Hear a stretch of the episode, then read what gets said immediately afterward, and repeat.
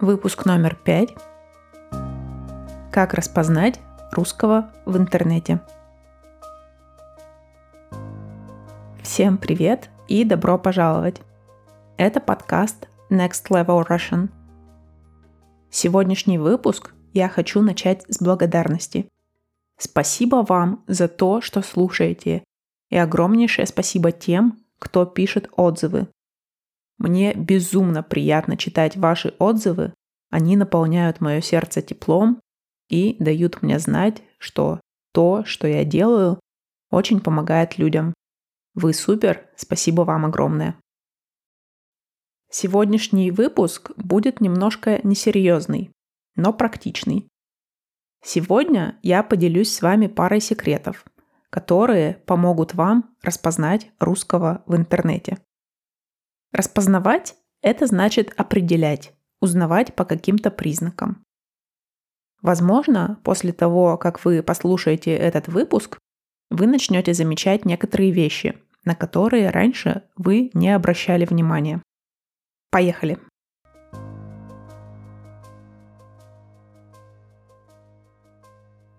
В интернете, особенно на каких-нибудь форумах типа Reddit или в комментариях на YouTube, мы общаемся с помощью текста. Если бы мы общались с помощью голоса, вы бы, конечно, без труда вычисляли русских. Наш акцент трудно спутать с другими. Однако же в тексте наш акцент не слышно.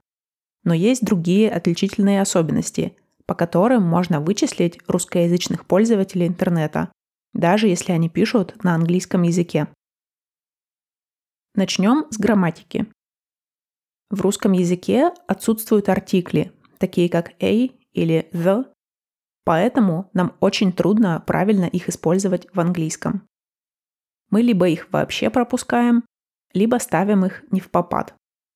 Не в попад – это наречие, которое значит неуместно, не кстати. То есть мы ставим артикли там, где их быть не должно, и наоборот.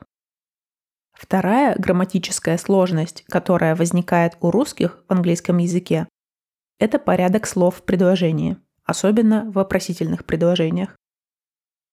В русском языке порядок слов почти что произвольный.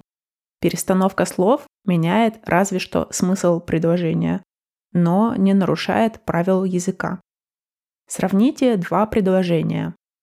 Мама любит сына и сына любит мама. Оба предложения грамматически верные и состоят из одних и тех же слов. Однако же в первом предложении акцент делается на слове «мама», а во втором – на слове «сына». То же самое и с вопросами. Но в английском языке неправильный порядок слов ведет к грамматическим ошибкам. Вспомогательных глаголов, таких как do, does, did и так далее, вопросительных предложениях у нас в русском тоже нет. Поэтому мы не всегда помним о них, когда пишем по-английски. Но это все грамматика. Это, так сказать, только косвенные, то есть второстепенные признаки. В конце концов, в мире очень много людей, для которых английский язык не родной. Поэтому наверняка не только у русских есть пробелы в грамматике. Есть такое устойчивое выражение «пробелы в знаниях», которое значит знать что-то не очень хорошо. Однако же есть более надежные критерии определения русскоязычного пользователя интернета. Они связаны не с грамматикой.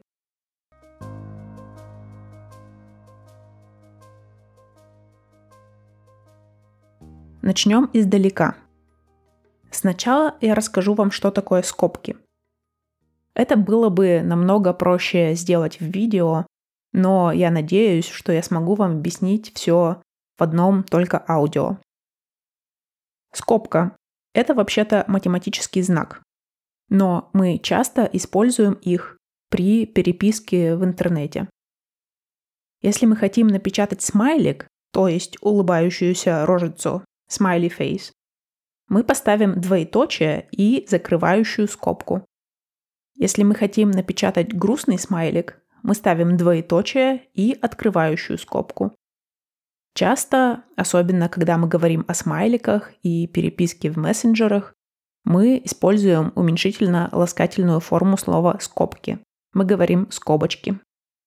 Так вот, вероятно, когда-то вы видели в интернете, что некоторые люди как-то странно пишут.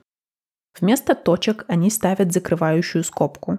А иногда в их сообщениях можно видеть 5 или больше закрывающих скобок подряд. Что это вообще значит? Отвечаю вам. Это значит, что, скорее всего, перед вами человек, который провел достаточно времени в русскоязычном интернете.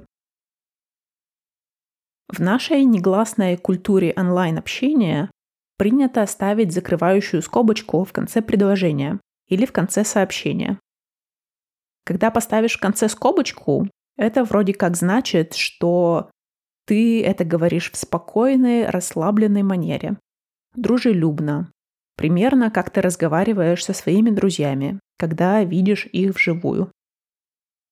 Если скобочку не поставить, а оставить только точку, то сообщение может показаться эмоционально холодным, как будто тот, кто пишет такое, чем-то недоволен. А если поставил скобочку, то типа все хорошо. Я где-то в интернете увидела такое определение, что скобочка — это вежливая точка. По-моему, очень хорошо сказано. Кстати, заметьте, мы говорим в интернете, а не на интернете. То же самое в Фейсбуке, ВКонтакте, в Инстаграме, в Spotify, в онлайн-банке. Со всеми этими сайтами мы используем предлог «в».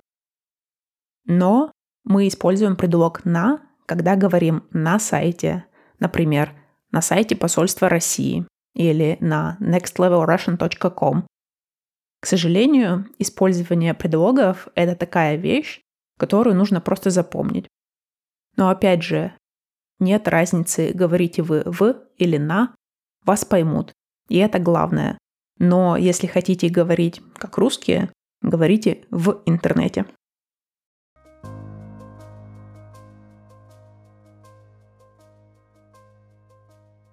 Понятно, что нет единых правил использования скобочек. Но обычно одна скобочка значит просто хорошее настроение. Две скобочки значат что-то смешное.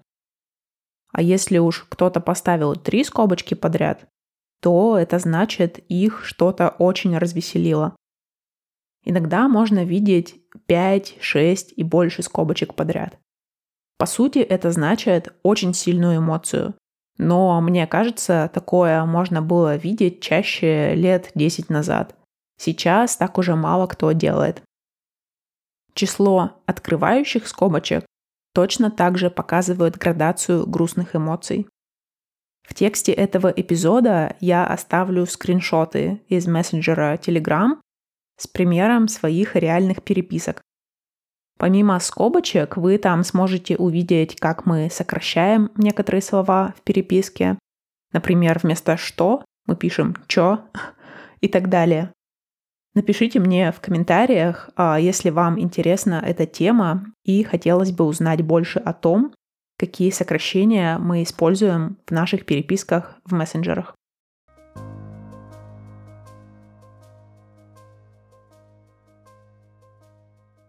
Существует пара теорий о том, откуда у русских такая любовь к скобочкам.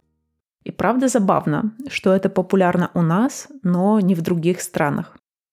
Одна из теорий состоит в том, что раньше во многих чатах и мессенджерах каждое сообщение содержало ваш юзернейм, двоеточие после него, а потом только текст сообщения. Поэтому в таком случае если вы просто поставите закрывающую скобочку, то это будет выглядеть как смайлик.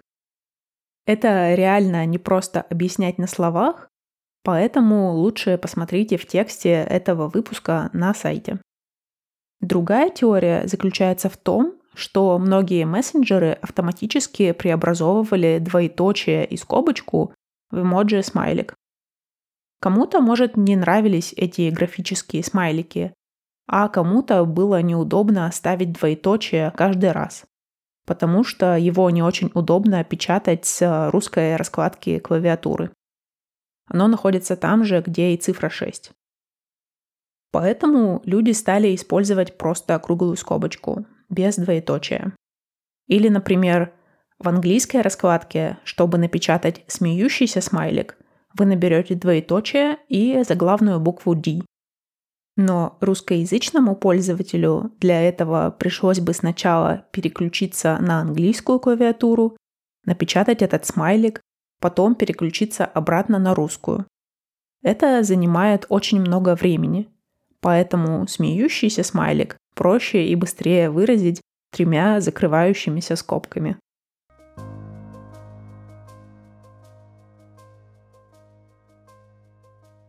Что касается лично меня, я очень часто использую одну скобочку в конце предложений, но только когда пишу в интернете по-русски. Очень редко, когда я использую три скобочки, и обычно я не ленюсь переключаться на английскую раскладку и обратно, если хочу напечатать смеющийся смайлик. То есть далеко не у всех людей в сообщениях можно найти все вышеперечисленные признаки. Но в каких-то комбинациях они будут встречаться у довольно большого количества людей.